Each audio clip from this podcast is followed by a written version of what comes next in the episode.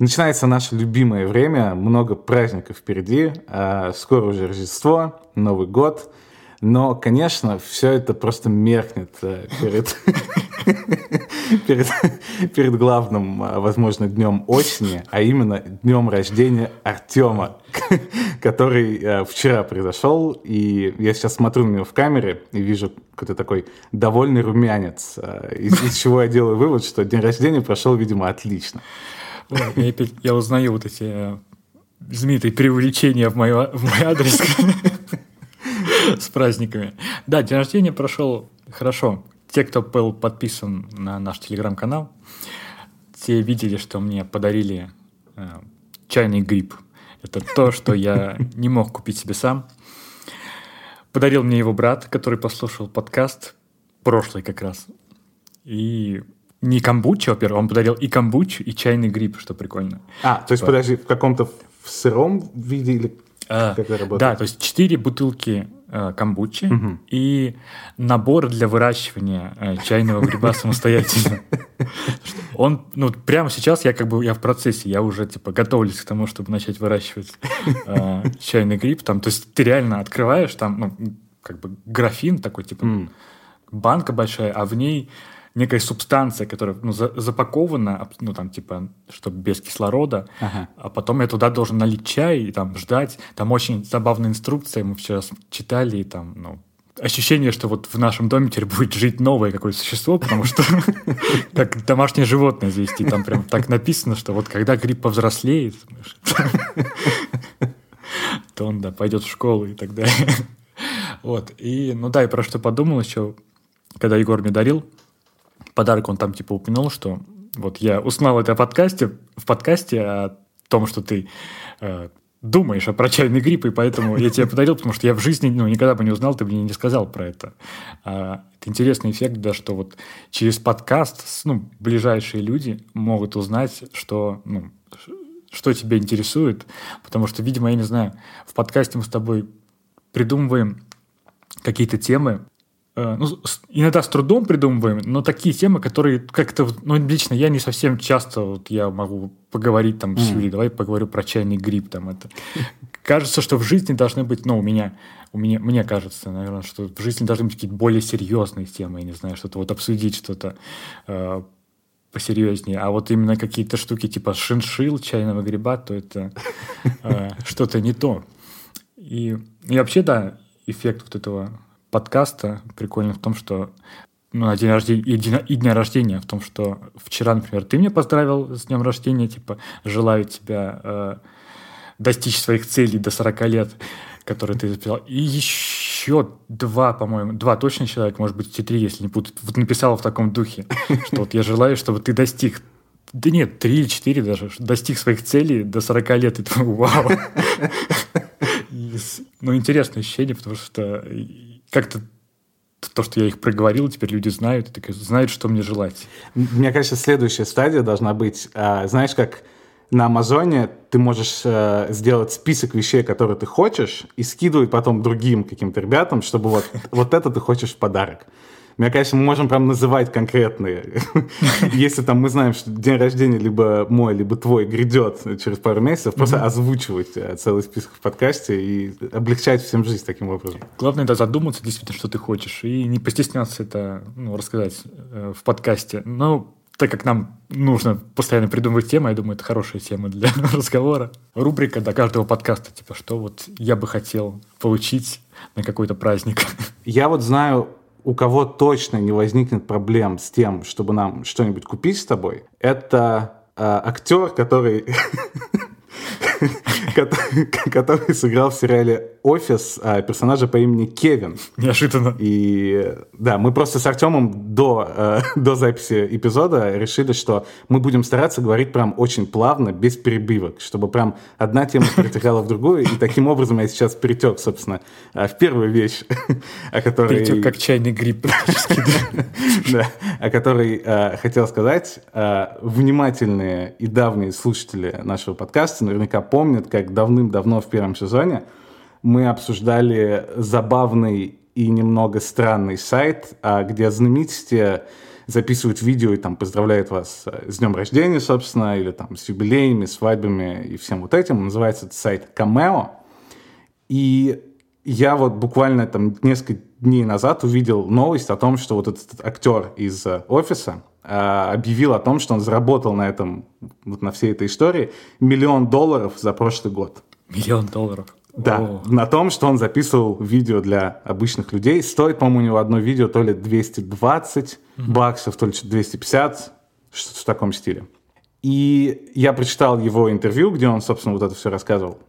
И что меня чуть-чуть зацепило и понравилось, потому что мы с тобой в прошлый раз как бы говорили о том, что ну вот странное впечатление от этого сайта, потому что возникает ощущение, как будто невостребованные в профессии люди, которые вот на старых каких-то успехах пытаются все это монетизировать, mm. а он как-то с другой стороны на это смотрит. И вот мне понравилась его фраза, он сказал, что я рассматриваю эту историю не как что-то, где вот меня покупают, или как вот человек приходит ради меня на сайт, и вот все это как-то крутится вокруг меня, что вот мне платят, я записываю, а он это рассматривает как один человек хочет сделать что-то приятное для другого, а он в этом плане как бы просто инструмент, который вот mm. хорошую энергию переносит из одного места в другое и помогает как бы сделать людям, как-то объединить их, э, там, наладить связь и все в таком духе. И в частности он сказал, что вот он вспомнил, как одна девушка заказала ему видео для своего отца, потому что когда-то там в детстве они вместе смотрели «Офис», а сейчас они живут в разных странах. И вот она в подарок, чтобы напомнить и как бы всколыхнуть там все эти приятные воспоминания, у отца заказала это видео. В общем, мне прям понравилось как-то это все очень и прикольный ракурс чуть с другой стороны, который сразу как-то облагораживает прям моментально всю вот эту вот идею. Да, мне тоже понравилось. Даже то есть, посмотрел, как его зовут. Брайан Баумгартнер. Потому что, да, мы реально его знаем как Кевин из офиса. И вот явно, что Кевин из офиса не задумывается, вот как мы в прошлый раз говорили, о как он там смотрится в Инстаграме, насколько он доволен лайками поклонников, все такое. То есть вот, про, видимо, про это я имел в виду, что типа как-то понимать, где ты находишься, если возвращаясь к той теме, да, что прям какой-то, ты сейчас мне описал, идеальное отношение к какому-то, к сервису, который как будто бы, ну, немножко с, с душком, как будто вот что-то в нем есть такое. А он именно видит видит хорошее в нем, прям классно, да. Вообще, кстати, интересно, что именно с э, офисом обычно как-то складывается тоже впечатление, что вот актеры, которые стали очень известными, играя какую-то одну роль, там, в сериале в каком-нибудь, типа в «Друзьях», там, в «Клинике», в чем-то, что они как будто потом хотят отдалиться от этого, чтобы вот их воспринимали как-то иначе. Да, да, да. Типа как вот Редклифф, э, ну, все Гарри Поттерская да, история. Да, да, да. Да, вот Но вот забавно, что именно с офисом у Анджелы и Пэм, я, естественно, не помню, как, как зовут актрис, помню только именно персонажа. Да, да, да. У них есть просто очень крутой подкаст об офисе, где они смотрят э, все сначала, все сезоны, все серии, mm-hmm. и обсуждают там какие-то закадровые детали, что они помнят, приглашают там каких-то режиссеров этих серий, каких-то других актеров. И он прям, ну, очень крутой подкаст. И у Кевина, собственно, у самого, у него тоже есть подкаст про офис, по-моему, он даже раньше появился, mm-hmm. чем вот э, у девушек. И, ну, в общем, они какие-то все прям очень рады, что они снимались в офисе, и вот не стесняются как-то прям в хорошем смысле эксплуатировать. То есть от этого не возникает mm-hmm. впечатление, что они пытаются заработать на былой какой-то славе. А наоборот, они прям вот это как типа у них там школа или универ. То есть им реально приятно ага, вспоминать вот это время, и они продолжают как-то это делать какие-то прикольные штуки вокруг этого, даже спустя там сколько он уже лет назад закончил, лет 10-15, наверное. Так что да, офис — это сила. И да, у меня ощущение, вот как раз если вспоминать актеров из офиса, что они как будто бы все немного, все пределе. Mm. То есть каждый чем-то, где-то да я встречаю. То есть понятно, что Карл там стал большим драматическим актером, там Джим Красинский стал режиссером mm-hmm. и женился на э, Эмили Блант, что тоже неплохо. Да, а вот даже я второстепенных ребят, типа вот Филлис, я видел, что она и, и другие почему-то чуваки из офиса, по-моему, вот Минди они, э, в общем, озвучивают э, какие-то несколько мультфильмов. То есть я смотрел, заходил на сайт в кинопоиск на фильм «Головоломка», на мультик «Головоломка» mm. и, и другие пиксаровские мультфильмы, и они там что-то озвучивали именно ребята из офиса, из вот, как встречались там парки и зона отдыха, типа mm. такого сериала. Mm. То есть они чем-то занимаются. Вот это мне почему-то радовало. Единственное, я не помню, чем, что делает Дуайт, э, актер из Дуайта, я его где-то мельком вижу, как будто бы мне кажется, что я что-то видел тоже с ним позитивное, но могу ошибаться, типа вот какие-то новости mm. из Инстаграма его. У Минди, к слову, вообще у нее же абсолютно роскошная карьера, она, мне кажется, сейчас чуть ли не главная женщина, вот, типа в индустрии шоу и сериалов. У mm. нее выходил а, сериал, забыл, как называется, про девочку, у которой родители из Индии, она живет в Лос-Анджелесе, там учится в школе. Мы посмотрели там все, что есть, прям очень крутой сериал. И в целом она такая прям ну, очень какая-то авторитетная. Я прям постоянно вижу, как она на каких-то там какие-то награды берет, Эмми и, и, и вообще в таких очень авторитетных историях крутится. А, ее бойфренд, кстати, ну, э, как звали? Райан, Райан. Райан, да, Райан, который это любимчик Майкл. Я недавно видел новость, опять же, которая связана с нашим одним из прошлых выпусков подкаста первого сезона. Он, я понял, о чем да, да, да, да. Постоянно появляется на упаковках каких-то или на рекламах в разных странах, типа там какие-нибудь, да, носки, там, допустим, какие-нибудь коржики из Бразилии, там, носки из Австралии, и везде его лицо, видимо, попало в фотобанк, и так что он тоже успешен. Раз уж мы очень много еще сейчас вспоминаем офис, скажу один факт, который есть у меня в голове, которым я никогда в жизни не поделюсь ни с кем, кроме как вот в эту секунду сейчас, я обязан воспользоваться. Давай, самое время, да. Да, если ты помнишь, кто такой Джон Мэйер, я надеюсь, ты помнишь, что это главный кумир а, в моей жизни. Кумир, да. да. А, если ты помнишь, по-моему, это было во втором сезоне офиса или в третьем. В общем, у них была рождественская вечеринка, и они хотели включить на этой вечеринке одну из его песен, чтобы кто-то в караоке ее пел. Mm-hmm. И они обратились к нему, а, чтобы узнать, это нормально, сколько там мы должны заплатить и все такое. И он ответил, что да, конечно, берите, не нужно мне платить, но я хочу что-то прикольное со съемочной площадки, чтобы вы мне дали. Mm. И они ему а, сделали, как же она называлась-то? Награда, которую, помнишь, вручал а, Майкл Скотт Типа всем. Оскар какой-то? Ну, типа, да-да-да, местный, местный Оскар. Да-да-да, я забыл, как он назывался. В общем, они сделали ему именную эту награду, а. где написали там Джону Майеру, самому высокому человеку в шоу-бизнесе. И, и она до сих пор у него стоит дома, и вот он очень гордится, да, что она у него есть. Вот, ну, а возвращаясь э, к сайту Cameo, еще одну штуку, которую я хотел сказать, которая мне показалась интересной – у них, значит, в самом начале, когда они все запускались, они, оказываются, просто ультра успешные, то есть у них там растет прям все от года к году на какие-то там 300%, и это прям гигантская уже э, компания. И в частности, прикольный был эпизод у них в самом начале, когда они только запускали эту историю, они решили, что для того, чтобы ты мог заказать, собственно, у знаменитости какое-нибудь видео, тебе не обязательно регистрироваться на сайте и создавать там свой аккаунт. То есть ага. ты просто заходишь и сразу переходишь, где ты можешь оплатить уже все это. И это было спорное решение для инвесторов, потому что все инвесторы, особенно там до скандалов с фейсбуками там и со всеми остальными, хотели, чтобы у них было максимально много информации о пользователях. И, соответственно, аккаунты как раз ты везде создаешь для того, чтобы передать просто все о себе компании, чтобы они все это хранили, и потом либо могли это уже продавать рекламодателям, либо использовать там в каких-то своих целях. И, в общем, это было спорное решение, и там инвесторы были очень против, но, тем не менее, эти ребята решили, что вот нам это не нужно, потому что это ускорит процесс, и многие теперь стали обращать внимание на то, как много сайтов в интернете пытаются взять их данные, что-то с ними сделать, и что вот это, наоборот, привлечет больше людей, потому что вот у них так поступать не нужно. И я как-то вот, да, это еще такое, еще одна штука, из-за которой я чуть лучше начал относиться к этой платформе, потому что, мне кажется, я, я не знаю, сколько сайтов в мире сейчас осталось, которые не собирают на тебя данные. Мне кажется, это просто единица. Ты сейчас говоришь, что без регистрации. И наоборот, кажется, что это что-то подозрительное. Вот, ну вот я уже так привык, что надо регистрироваться. И когда ты говоришь без регистрации, вот когда ты начал говорить, я, у меня автоматически возникла мысль, что что-то плохое. А потом, если ты разобраться, думаешь, м-м, ну, наоборот, наоборот, да. И причем не сказать, что я прям против, если кто-то хочет собрать у меня какие-то данные. Там, во многих случаях это на самом деле хорошо и полезно там, для меня, потому что, не знаю, есть там некоторые интернет-магазины, где я что-то заказываю, и там, да, скажем, есть интернет-магазин, в котором я заказываю сыр. И если я не заказываю его там полтора месяца, то они мне присылают имейл, что вот что-то вы давно у нас ничего не покупали, а мы знаем, что вы любите, потому что они трекают, естественно, что именно я покупаю.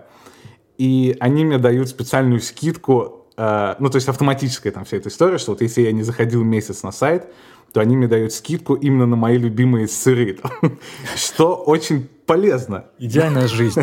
Что очень полезно, и в этом плане понятно, что это невозможно было бы все устроить, если бы у меня не было аккаунта, потому что тогда бы они не могли трекать меня.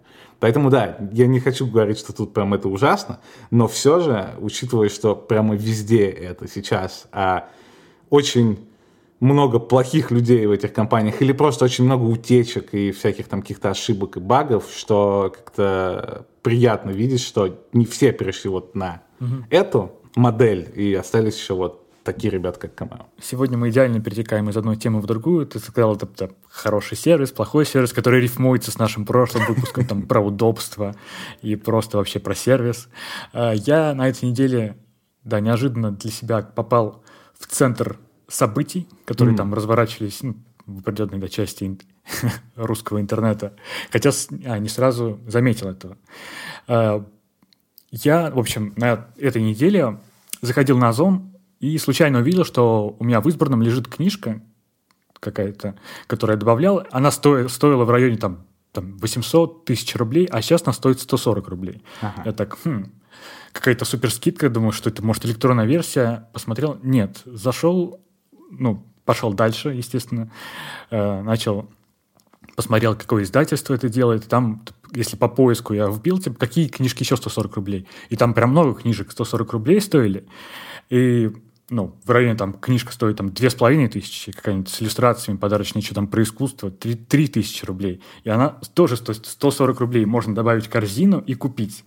То есть, и я сразу понял, что что-то тут, ну, явно какая-то ошибка. Это не имеет отношения там, к Черной пятнице? Или... Ну, я сначала подумал про это, ну, не такие же скидки, потому что обычно Черная пятница чаще всего, типа, там, ну, обещают, что будут классные скидки, там, приходишь, а там, не знаю, можешь купить какой-нибудь там если ты пришел в магазин сыров, то тебе дали бы там маленький плавленый сыр, там, дружба какой-нибудь. Вот на это у нас скидки, да. Вот, так, вот Черная пятница, это про это, мне кажется. А тут прям реально огромные скидки, там, типа, там 95% на все. Ну вот, на определенное, на издательство Эксмо. Ага. Ну, знаешь, я начал добавлять в корзину себе, типа, на всякий случай, думаю, что мне из этого интересно, может быть, там, добавил там штук 6. Я, ну, я уже на тот момент, когда я добавлял, думаю, купить или нет, потому что я думаю, я ведь куплю, и мне скажут, что это ошибка. Потому что, ну, не может быть таких скидок. Ну, чисто, ну, где там, вернулись в 2003 год, куда-то, когда книжки так стоили. Думаю, ладно, окей, я закажу, я буду, ну, готов к тому, что мне, типа, напишут, скажут, что это, ну, у нас баг в системе. И я там, типа, заказал каких-то там 6 книжек на 1000 рублей, и, ну, забыл про это. Ага. Заходил периодически, потом через день думаю, так, что там происходит, там заказ в обработке, Потом появилось какое-то да, новое э, обновление заказа, там что-то какая-то, я не помню, что было написано, что-то, я уже тогда понял, ну все, понятно, да, это какая-то ошибка, то есть там, там типа ожидается что-то mm. было. Вот. И мне пришли деньги потом, вернулись эти мои тысячи рублей, вернее, сначала там 850 пришло, типа, да, это ошибка, типа, издательство XMO как-то неправильно там вбило в свой вот, ну, каталог на Озоне, скидку. То есть там должно быть на определенные какие-то категории товаров там или на определенное количество. Они сделали всем, и там типа на протяжении двух часов был вот этот баг в системе. Я такой, ну окей, ладно. Типа подожду, чтобы мне вернулись там последние 140 рублей. Они как-то сначала, потому что заказ разделился, и думаю, если мне уж не придет вот эти вот мои 140 рублей, то я там напишу в поддержку э, через три дня, как там было написано, в течение трех дней, и типа попрошу свои деньги назад. Mm-hmm. Вот. Потом мне еще пришла смс ой, ну да, смс пришла через два дня, что от, как, от издательства Эксмо, типа, извините за такое случившееся, вот вам скидка 20% там до какого-то там, до конца ноября. Ну, я такой, ну, нормально. Зайду там через неделю, когда как раз будет Черная пятница, посмотрю, будет ли суммироваться там, как, имеет ли смысл покупать. То есть я как бы э, не волновался в этой истории, типа, ну, ни секунды этому, ну, был готов к этому. А вот дня два назад я решил, ну, что-то я посмотрел, думаю, что вообще, ну, вбил в Google, типа, Озон, Эксмо, Эксмо. И там прям огромные темы вот на, это, на случившееся вот на русских сайтах типа T-Journal, vc.ru, mm. вот и в РБК, что вот какая-то, что можно было купить на зоне по 140 рублей, люди заказали и теперь бунтуют, что, ну, заказ был отменен. И вот я вот не знаю, когда в этой ситуации я вообще не подумал про это. Что это говорит да, обо мне?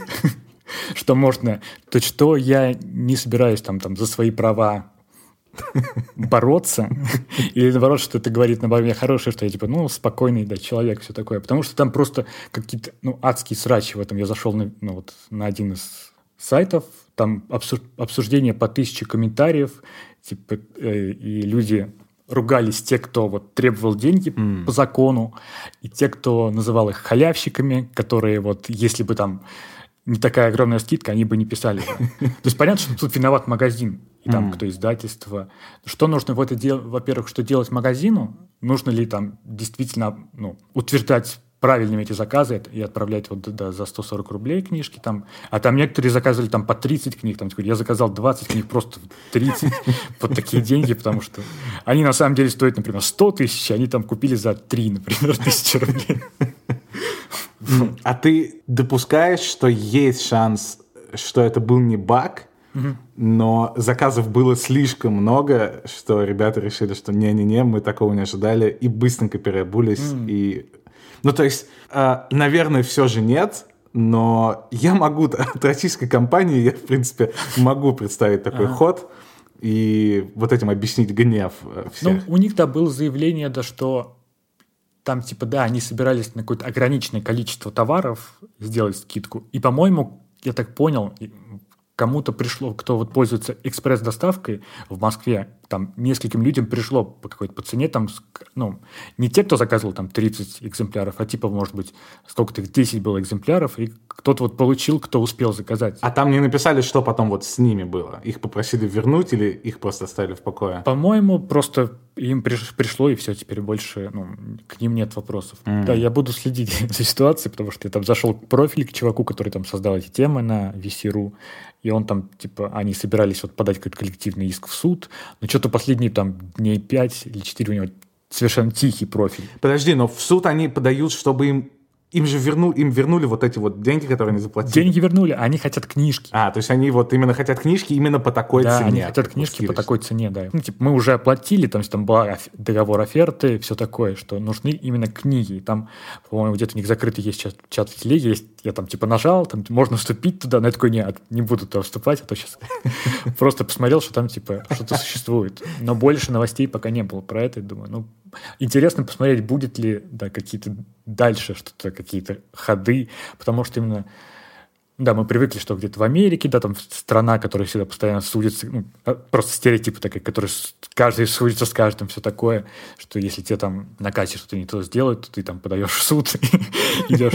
Но у нас такой практики нет, то ли вот, да, не хочется с этим долго возиться, то есть э, затраты, они не окупаются совершенно тем, что дадут тебе книги.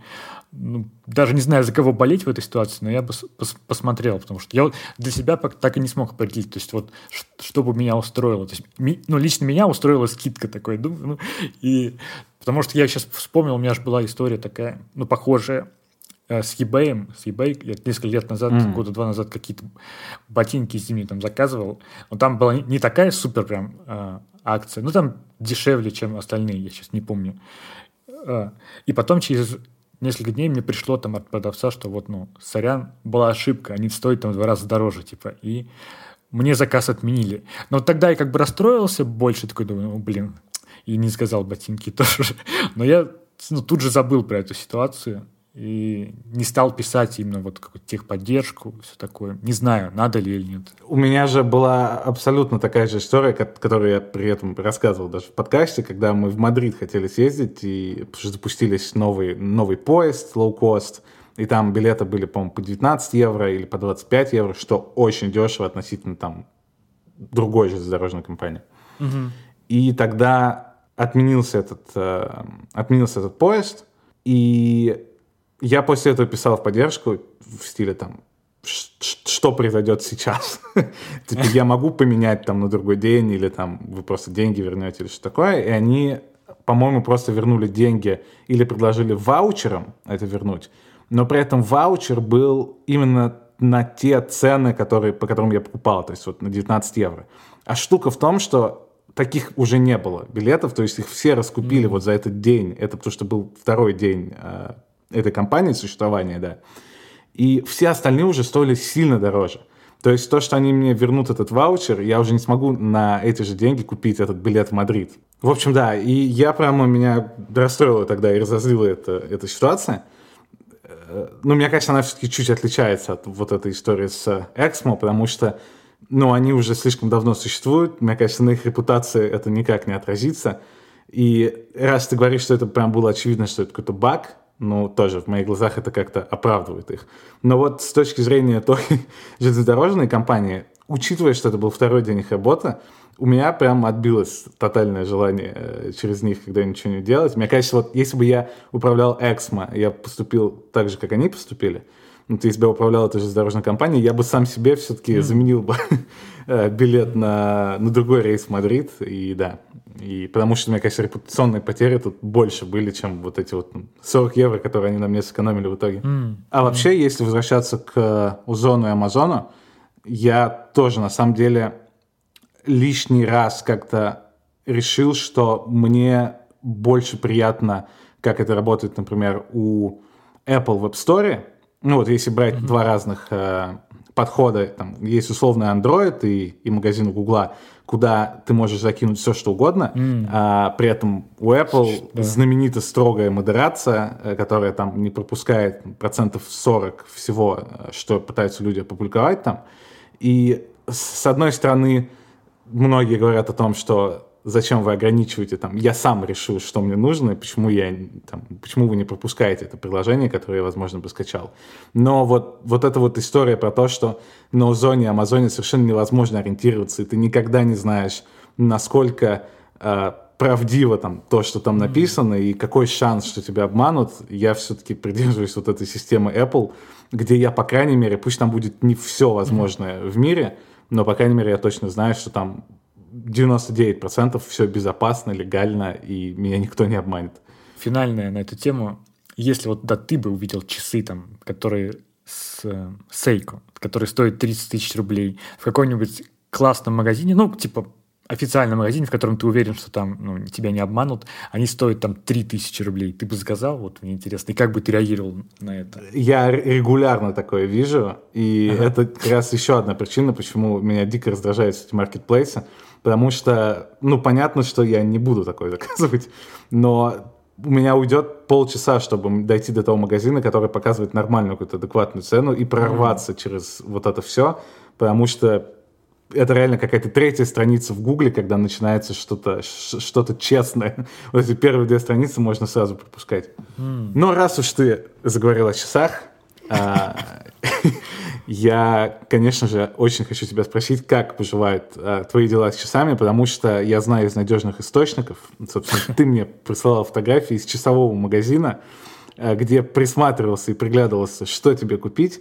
Не знаю, определился ты уже, но вроде у тебя там уже две фирмы остались или три фирмы, между которыми ты выбираешь. Короче, расскажи, как тут дела. Да, я, возможно, мог бы сегодня купить часы, но мне кажется, я не успею, как раз из-за того, что мы записываем прямо сейчас подкаст. А магазин работает еще час 45 минут, мне кажется. Это без шансов. Не уложимся. Да. Знаменитые долгие подкасты. Да, это я как-то говорил в тот, в тот раз, что мне Юля дала самодельный сертификат в этот магазин, в котором много часов. Э, я уже как-то про него забыл и думал, наверное, мне не очень нужны часы. И когда ну, в тот раз мы мимо проходили там по своим по другим делам, она предложила зайти, я как-то нехотя туда зашел, но вот когда оказываешься вот внутри э, магазина, и тебя вот меня никто не спрашивал, вот не было навязчивых продавцов, которые что-то мне там от меня хотели, там, и я просто один путешествовал по витринам, и да, меня там подзатянуло туда. Я уже через полчаса не очень хотел выходить оттуда, и мне хотелось просто смотреть, думаю, так, э, думать, как будут смотреться вот эти часы у меня на руке. Затягивает, Затягивает да? Я да. прямо отлично понимаю тебя, да. И прямо, ну, действительно, ощущение, когда я не хотел туда идти, так я потом уже через полчаса не хочу оттуда уходить, э, действительно было. Э, ну да, я присмотрел там, наверное, фирма будет Ориент, потом, которая, судя по всему, как раз по цене качеству, там одна из э, топовых в мире часов, потому что я сейчас я говорю с экспертом, мне вот... Все, знаю, все, пока все правильно, да. Пока если бы, да, я там, не знаю, с Владимиром Познером обсуждал бы журналистику или что-то такое. Вот. И ну да, мне осталось только померить на себе, посмотреть, как они будут у меня на руке э, лежать, и как я, мне будет на что будет приятнее смотреть. То есть у меня там есть какие-то модели, естественно, я не запомнил название, но у меня есть фотографии да, в телефоне, и буду смотреть. А ты заметил, вот условно там 10 часов тебе более-менее понравились, ты заметил в них что-то общее? То есть есть mm-hmm. что-то такое, что ты можешь сказать, вот мне в дизайне часов нравится там, X, mm-hmm. допустим, там минимализм, или там винтаж, там, или что-то еще, или они у тебя все вот, все, которые тебе понравились, мало чем были похожи друг на друга? Ну вот в этот раз они примерно по такой же цене были, во-первых, да, потому что я смотрел, смотрел по одной стоимости, и большинство были как раз Ориент. Mm. типа, ну, условно, там 15 тысяч плюс-минус, вот так вот я смотрел в, этот раз, в, этот, в этом пределе. Может быть, не только сна э, влияло, потому что я смотрел и другие бренды, там, там тоже Сейка были, какие-то Венгер, которые я не помню, еще фирмы я сейчас забыл все, угу. там еще штук пять. Но вот по дизайну, вот что я смотрел, даже под... у меня был момент, когда так, я не хочу смотреть на цену, посмотрим, типа, что мне вообще нравится. Ага. Но все равно меня притягивало больше вот, вот, вот в стенд с Ориентом. Я просто больше какому-то кожному мешку, как я понял, э, тяготею. Mm-hmm. Или сначала я думал, что мне э, хочется в черном стиле, типа вот в черный циферблат был, но потом я начал смотреть вроде светлый. То есть пока я так, ну, меня кружит из стороны в сторону, не знаю, то есть, ну, примерно у меня есть предпочтения. Они чем-то похожи наверняка, но я, так как не эксперт, я не могу да, э, это сказать. Это вот как я прям вот вчера был как раз в магазине парфюмерии, угу. договорился с другом, что он мне пришлет денег э, на день рождения из другого города, а я схожу именно куплю вот себе там туалетную воду, духи, которые потому что у меня кончается сейчас. Вот. Причем у меня забавно, отвлекаясь, он мне предложил, что теперь я могу тебе сделать подарок-сюрприз, типа вот от, от, от своего вкуса, либо вот пришлю тебе деньги. Я выбрал деньги. Но, возможно, в этот раз, потому что у меня была как раз мысль, думаю, я хочу туалетную воду. Вот. Ну, как вчера я пришел, это типа не Литуаль, тоже местный магазин, у которого нет интернет-сайта, но в котором mm. ну, много прям э, туалетной воды.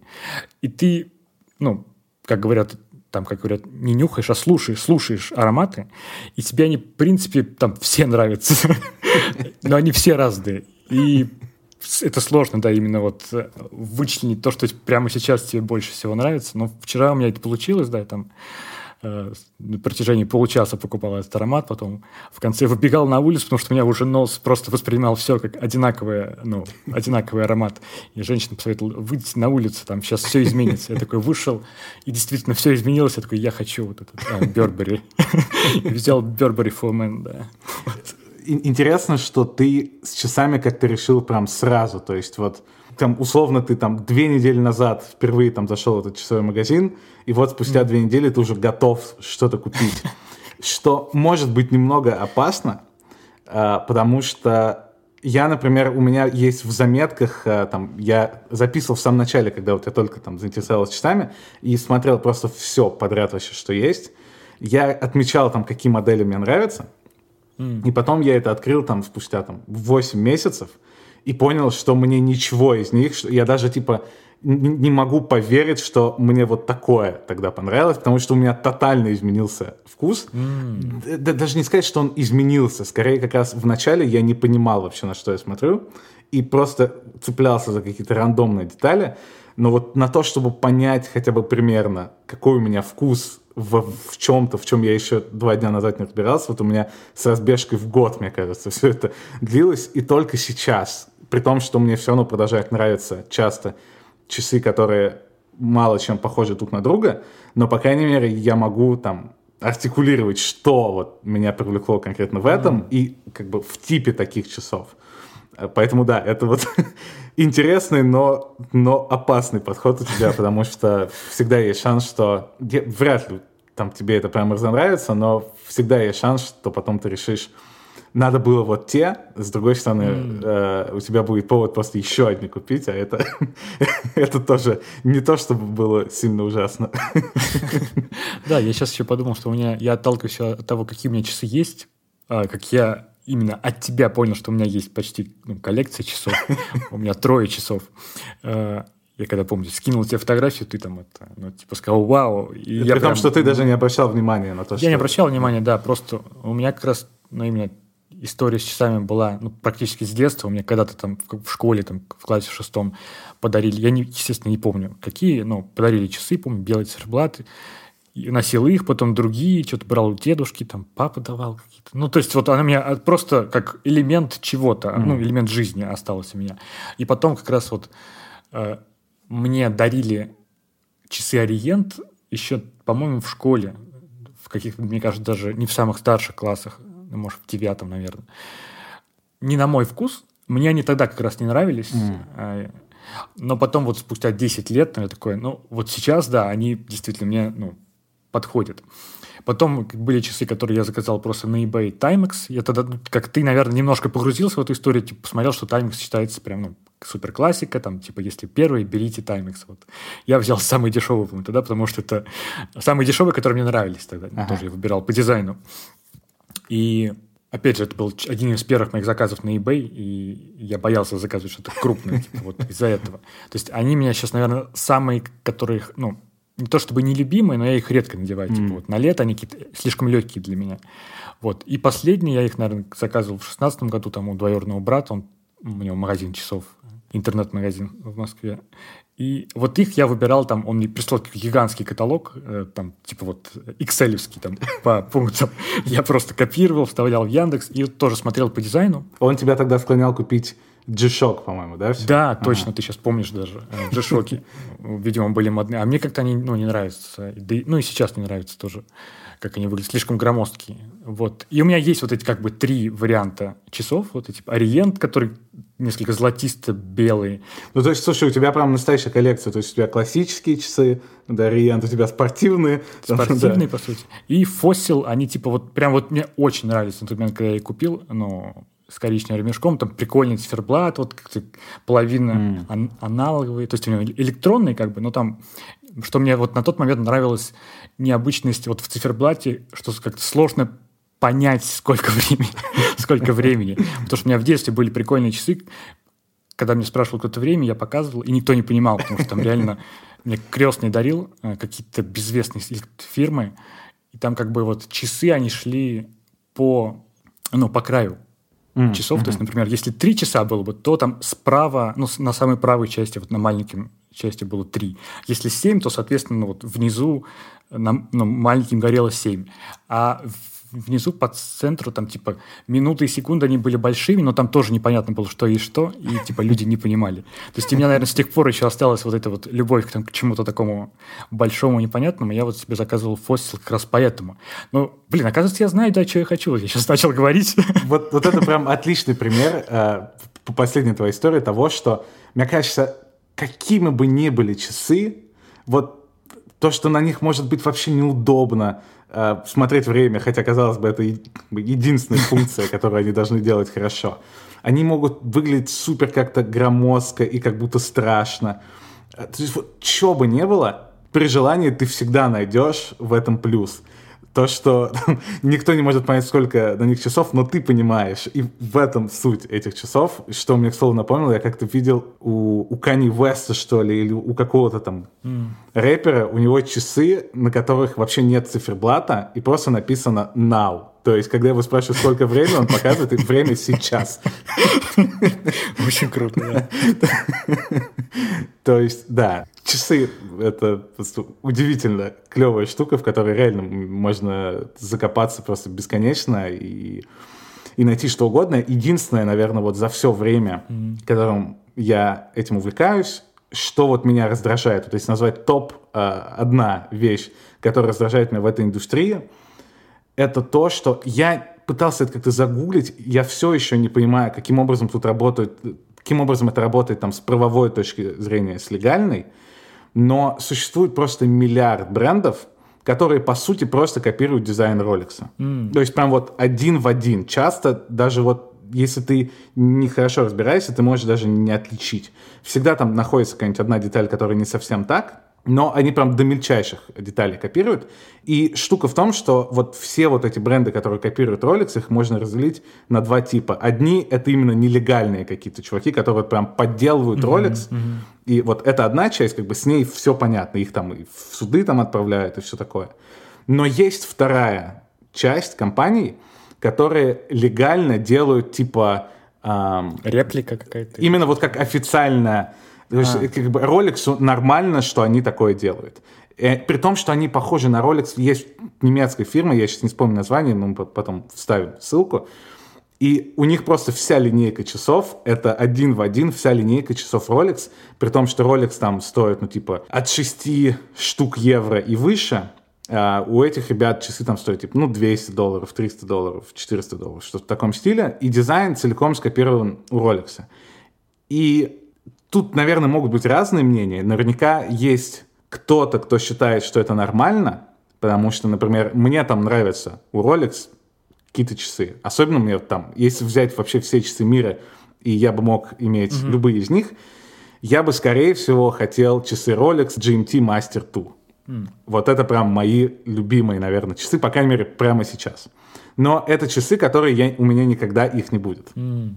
Мало того, что у них заоблачная цена, их еще просто на них такой спрос, что для того, чтобы сейчас, вот даже если представить, что у меня там 15 тысяч долларов, в лучшем случае я получу их лет через 6, 6 потому лет. что там список ожиданий просто гигантский. Ну, то есть явно у меня не будет этих часов. И параллельно существует вот эта вот немецкая компания, которая сделает этот GMT Master там за 500 да. долларов. И наверняка многие люди считают, что, блин, ну вот я, мне нрав, очень нравится дизайн, и задумка этих часов. Поэтому нет ничего плохого в том, что я могу их заполучить. Пускай это не оригинал, но это легальная компания, которая не сделает ужасно, сделает более-менее норм. Но существует, естественно, вторая точка зрения, где люди считают, что это просто полная лажа, потому что если ты не можешь заполучить оригинал, лучше не покупать ничего. И это раздражает одновременно тех, кто как бы у кого нет этих часов, потому что они думают, вот я мечтаю, у них коплю, жду там много лет, а какой-то чувак просто покупает себе такое, и типа внешний мир может подумать, что у него Rolex на руке, хотя это не так. И это mm-hmm. раздражает, соответственно, тех, кто уже купил эти часы, потому что, опять же, они потратили кучу усилий и денег, а какой-то чел просто расхаживает с этим Rolex. Я скорее отношусь, как бы, мне кажется, смешной и та точка зрения, и та точка зрения, но все-таки я скорее против э, вот такой истории. И мне кажется очень странным, что это легально. Я вот не могу представить, что кто-то выпускает более дешевый iPhone, и даже не пытается притвориться, mm-hmm. что вот это не iPhone, а прям вот ну, просто тоже один самое, в один да, все. Да, это, конечно, вот очень какая-то странная история. Что, к слову, я раз сказал сейчас о, о часах, ты, по-моему, уже посмотрел, да, видимо, как они выглядят в интернете. Я видел, что ты отвлек, отвлекся на гуглёж. В общем, а, штука в том, что у Rolex уже там какие-то сто лет есть вторая компания, Tudor, и они изначально э, сделали эту компанию, чтобы вот это были чуть более дешевые. То есть, если Rolex от 5000 евро условно начинается, то вот, вот эти начинаются там от 1000 евро. Mm. И они долгое время делали часы очень похожие на модели Rolex. Ну, это все как бы одна компания, то есть они там более-менее одни и те же детали, да, там более дешевые там, чуть срезали углы там, но в принципе как бы это из, из одной истории.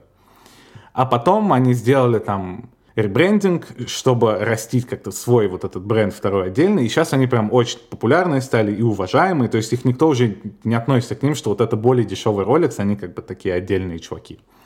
И у них есть модель, которая очень похожа на вот этот вот GMT Master Pepsi. То есть она похожа по смыслу общему. То есть это часы, которые показывают две часовых зоны угу. и кружок вокруг циферблата, если простыми словами это объяснять, он сверху наполовину синий, да. снизу наполовину красный. И сделано для того, чтобы ты сразу понимал, это день или ночь во второй часовой зоне, которую ты смотришь. И то есть это очень простая, но при этом очень крутая идея. И вот это реально идеальный дизайн, который он и красивый, и очень функциональный, и прям вот за секунду ты его схватываешь. И у них есть похожие на эти часы, и они тоже стоят типа 3000 евро, по-моему. То есть это тоже очень дорого, но все-таки сильно дешевле, чем Rolex и доступнее. И я в последнее время, после осознания, что у меня никогда не будет Rolex GMT Master 2, я начал смотреть в сторону вот этих и думать, может быть, когда-нибудь, вот мне, может быть, мне стоит сделать своей целью, что вот через X лет я вот буду охотиться за этими. И что-то я там читал про них, и почти в каждом там обзоре на них на Ютубе или в тексте обязательно там их хвалили, говорили, что это супер, вообще супер качество, все очень круто, офигенная история. Но всегда добавляли фразу, что единственная проблема тех, кто покупает часы Tudor, это то, что они всегда знают. Где-то там есть ролик, с который они на самом деле хотели. И, и вот эта фраза настолько все портит, что я почти себя убедил, что это нормально, и мне не очень нравится. И это как раз не история, где там компания просто mm-hmm. делает один в один ролик, а это самостоятельный бренд. Но все же, все же сидит у меня в голове вот эта история про то, что где-то там есть ролик, с который я на самом деле хочу. Надо прям очень разбираться в себе и, не знаю, спрашивать у нашего кумира Кевина из офиса, типа, что он думает по этому поводу, как купить себе что-то и быть счастливым. Слушай, а ты думаешь, ты себя купишь вот к следующему эпизоду? Ты да, думаешь, я думаю, куплю, да. Я думаю, на этой mm. неделе куплю что-то. Я, ну, говорю, собирался сегодня купить, но мне кажется, да я не успею просто. Но я не, не хочу прям спешить. Мне кажется, я прям не хочу бежать к закрытию и типа за 15 минут мерить все там и выбирать. Нет, я, наверное, все равно надо прийти, померить, решить и вот купить. Думаю, точно куплю, в общем. Да. Ну, все, теперь я следующий выпуск жду как просто никогда. А, еще чуть-чуть фоллоуапа. Mm. Один очень короткий, ты просто в каком-то эпизоде, то ли в прошлом, то ли в позапрошлом, сказал, почему не рекламируют бананы или там апельсины. И вот прилетела сразу тебе небольшая местная новость. А в Испании запрещают а, рекламу шоколадок, мороженого, сока и каких-то вот этих вот вредных вещей для детей. По-моему, до 16 лет. Mm. Да, их банят на детских каналах, их вообще не будет на всех остальных каналах они, по-моему, в ночи там только могут рекламироваться, ну, типа как ага. алкоголь. И в соцсетях тоже. Я не уверен, как это, как это будет работать и насколько это будет работать.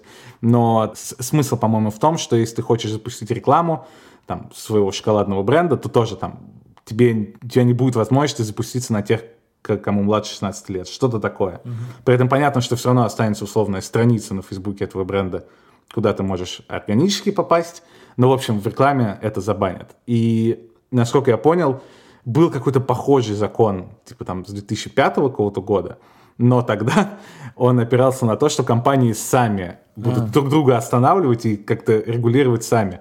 И за 15 лет э, выяснился удивительный факт, что компаниям совершенно на все это плевать. Они просто пытаются заработать денег. Поэтому решили действовать строже. И вот э, я не помню, с какого числа там это начинается, но вроде прям вот-вот. Вот объявили буквально две недели назад, по-моему, что забанят это все дело. Ну, мне в целом нравится, да, как будто по ощущениям шоколад вреднее, не знаю, чем чем Инстаграм, возможно. Возможно, на Инстаграм мы чищу рьяно да, накинулись. На самом деле шоколад более виноват там в каких-то проблемах. Не перестаю удивляться, как ты просто сходу на лету придумываешь заголовки для наших эпизодов, потому что шоколад хуже Инстаграма, или как ты там дословно сказал, разумеется, это отправится сразу, сразу в заголовок. Вот, да, и поскольку реклама, билборды, телевизор, mm-hmm. чуть-чуть связано с визуальным мусором. Еще один плавный переход в другой кусочек для follow-up а. Какой гигантский follow-up у нас сегодня. Весь подкаст, мне кажется, сегодня займет follow-up. А, во-первых, отметим одной строкой, только мне твоя помощь тут нужна, потому что я забыл, как называется этот инстаграм-аккаунт. Городские проекты, да, Тамбова. Тамбова, да. А, еще раз, скажем о том, какие ребята прекрасные, потому что они прорекламировали э, наш подкаст у себя в сторис вообще внезапно. А потом, правда, оказалось, что не совсем внезапно, и Артем там через потайной ход какой-то заходил и приносил там что-то за, за эту рекламу, но все равно, э, все равно чудесно. Я просто общался с людьми. Да. Да. А я параллельно, пока ты это делал, как обычно, читал какой-то случайный текст э, в интернете, который мне очень показался интересным, потому что там как раз речь шла в том числе о визуальном о шуме и о шуме в принципе, и о том, что тишина и в аудио смысле, и в там визуальном смысле это вот одна из вещей, которые нужна прям каждому человеку, то есть там ее сравнивали в буквальном смысле там с воздухом mm. и водой, что если вот эти вещи позволяют там не умирать, дышать, то тишина позволяет думать. Mm. И вот то, что это одна из базовых прям вообще вещей для любого человека. Но в последние годы, в последнее время тишина стала продуктом для очень богатых людей. И чем беднее, тем тяжелее тебе оказаться в каком-то тихом пространстве. Mm. И были такие очень э, раскрывающие глаза примеры, тоже о которых редко задумываешься, что если там ты, например, находишься в публичном месте, в каком-нибудь, скажем, в аэропорту, то чтобы ты нашел место, которое тихое, тебе нужно идти в какой-то бизнес-лаунж и платить за это огромные деньги. И обычный человек не может позволить себе купить тишину. Если ты хочешь там в отпуск уехать в какую-то тишину, то тебе нужно снимать дом на там вершине горы, где никого не будет. Это тоже стоит гигантские деньги. Вот это все. Или даже если ты в собственном доме хочешь тишину, и там отгородиться от шумов на улице, то тебе нужны там какие-то дорогие окна, шума там не пробивающие какие-то стены и все в таком духе. И, в общем, да, то, что при том, что это необходимо всем, сейчас это все чаще могут легко получить только богатые люди, и что вот это ужасно. Mm. Но что мне особенно понравилось, это то, что одним из мест, где вот эту тишину можно найти, даже если ты не супер богатей, а, это церковь. Mm. И церковь не в религиозном смысле, там, что ты приходишь на какие-то там молитвы или что-то такое, а просто церковь, оказывается, что в будни многие церкви, у них открытые двери. И даже если это не какая-то там историческая там, достопримечательность, а просто mm-hmm. обычная церковь. И ты можешь туда просто войти и сесть. Mm. И оказаться в тишине, и вот отключиться там на полчаса от внешнего мира, и это нормально. То есть никто не посмотрит на тебя странно, если ты просто придешь и сядешь. А, я никогда не рассматривал церковь в таком ключе, mm-hmm. и все разы, когда я каким-то там случайным образом оказывался в церквях, я всегда чувствовал себя немного неловко, потому что мне казалось, вот это какое-то место, куда приходят люди, которые действительно верят. И вот для них там это священное какое-то пространство. И мне тут делать как-то нечего, и мне вот прям даже реально было слегка стыдновато, что я вот вторгся во что-то, mm. к чему я не имею отношения. Mm-hmm. Но вот этот э, подход мне очень понравился, я подумал, очень круто. И если именно измерять там какой-то какой смысл от там, существования религии, там, церквей и всего такого, и там превратить это в простую вещь, как помогать людям жить, mm-hmm. то вот это прям очень такая, ну то есть это на одном уровне где-то там, чтобы давать там еду каким-то нуждающимся или что-то такое. И, конечно, более такая эфемерная вещь в стиле предоставлять тишину, но все же это прям очень прикольно, и я даже зашел, а, я просто прочитал это уже давно, я все никак не мог, у нас не хватало места постоянно а, в подкасте, и это уже было, наверное, месяца два назад, и я даже как-то зашел тут mm. в церковь, ну, буквально на пять минут, просто посмотреть, как мне будет, если я не буду думать о том, вот, что мне неловко uh-huh. тут находиться. И я сел, посидел там буквально три минуты, и вот если как-то перенастроить себя и свое отношение к этому, и вот относиться с этой точки зрения, то прям я могу представить, что я мог бы mm-hmm. такое иногда делать. Ну, в, в целом, да, мне кажется, как бы в, в церкви нет ничего плохого, потому что у нас, ну, как-то действительно в обществе сейчас ну, немножко даже, мне кажется, стыдно сказать, вот, допустим, представь, мы, напомню, на спорт какой-нибудь вечеринке, там разговариваем, я не знаю, там, с ребятами, там, с Дмитрием, ну, с, с кем-то. И просто говорит, что я был недавно в церкви. Ну, как-то, мне ну, кажется, я... Не модно, не современно. Не, не модно, не модно, да. То сказать, что ты ходишь в церковь, и типа там тебе становится лучше, так, держи это при себе, парень, нет. Лучше скажи, как ты нервничаешь, да, все такое. Да, по-моему, это ужасно, к слову. Вот это вот... Э, Причем понятно прекрасно, почему в России это произошло, да и на, не только в России. Mm-hmm. Насколько там агрессивно ведет себя церковь и, и насколько это вызывает агрессивный протест этому всему, что там, ну, тотальное разделение, да, она не интегрирована в жизнь там обычного нерелигиозного mm-hmm. человека. А, я недавно читал про Японию, как я иногда делаю, и рассказывали о том, как в японскую жизнь интегрирована вера и религия.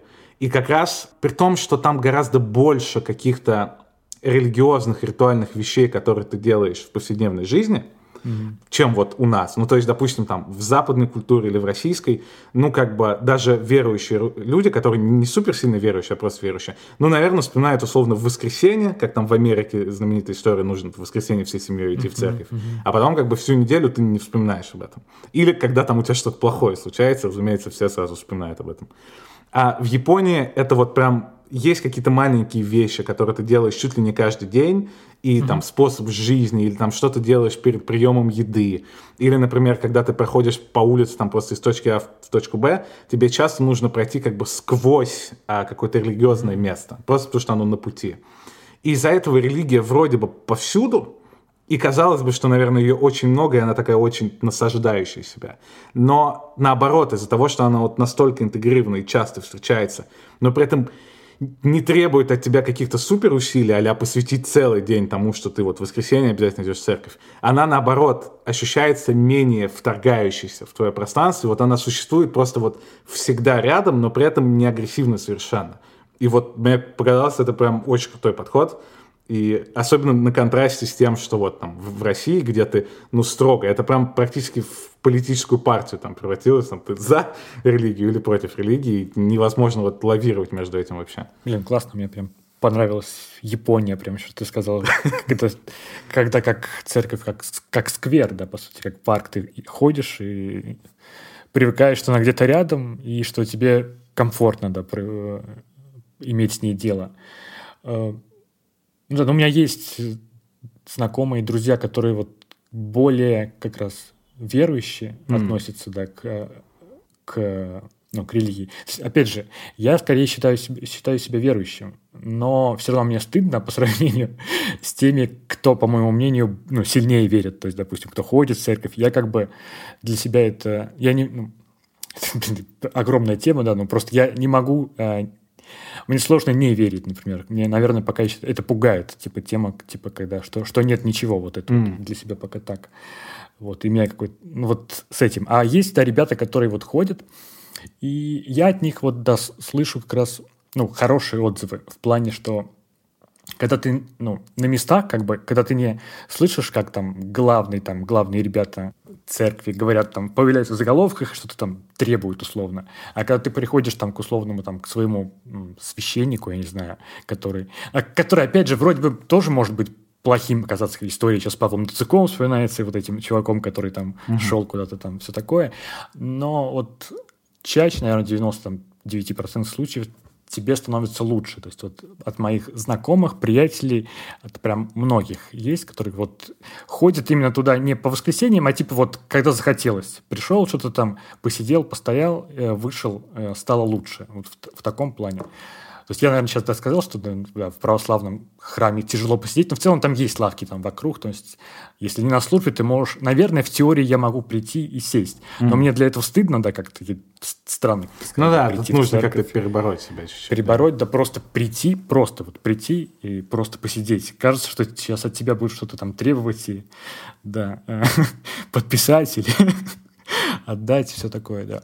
Еще тихое место, кстати, библиотека, в которой тоже как будто неловко заходить. Но не такой степени, конечно. Mm. Но вот у меня э, была история, да, когда я года три назад это осознал и типа записался здесь в библиотеку в большую, но с тех пор так и ни разу то не, ну, не пошел. То есть у меня было в планах, так, я могу в теории там прийти, там что-то с ноутбуком, написать какой-то текст, например, или там почитать, но вот как-то все равно э, нет кажется сложно туда прийти почему-то. Вот какие-то как будто есть э, это архетипы сейчас у меня в голове появились, какие-то привратники, которые там, которые стоят там, допустим, вахтерка, женщина, которая там попробует, потребует карточку, с которыми я как бы в теории боюсь общаться, думаю, что, меня, что они меня выгонят оттуда, да. Хотя, наверное, ничего сложного в этом нет, и прийти, да, просто посидеть.